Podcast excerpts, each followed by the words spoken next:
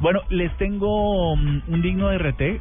El digno de RT, por supuesto, es el amor Ay, sí, porque mañana es San Valentín, pero en Estados Unidos. en Estados Unidos. Pero bueno, aquí que algunos se están contagiando y hoy van a hacerle, hoy van a, ¿qué? Eh, Hoy van a, a, a celebrar el amor. Iba a decir otra cosa. Pero si bien el amor es del digno de RT, una nube negra, es el hecho de que en estas épocas todo el mundo está bajando aplicaciones que tienen que ver con el amor.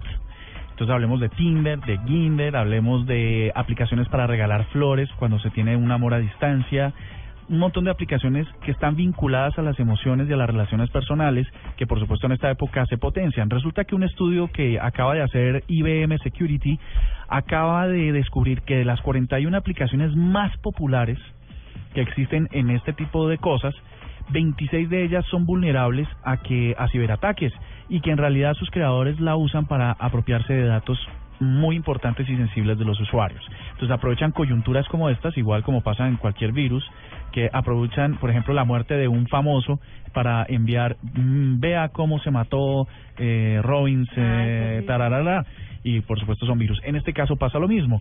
Entonces han, han hecho un estudio y 21 aplicaciones de las que muy seguramente nuestros oyentes tienen bastantes instaladas, como, como todas esas de relacionamiento, match, eh, todas esas, no sé si sabes de otras, Diego, de aplicaciones para la March.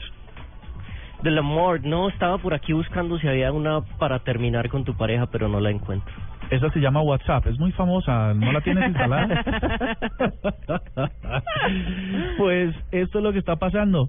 Mm, lo que están llegando, en vez de llegar flores a los usuarios, a los enamorados, mm, no son flores, son virus que están apropiándose de sus datos más sensibles. Ahí tiene su digno RT.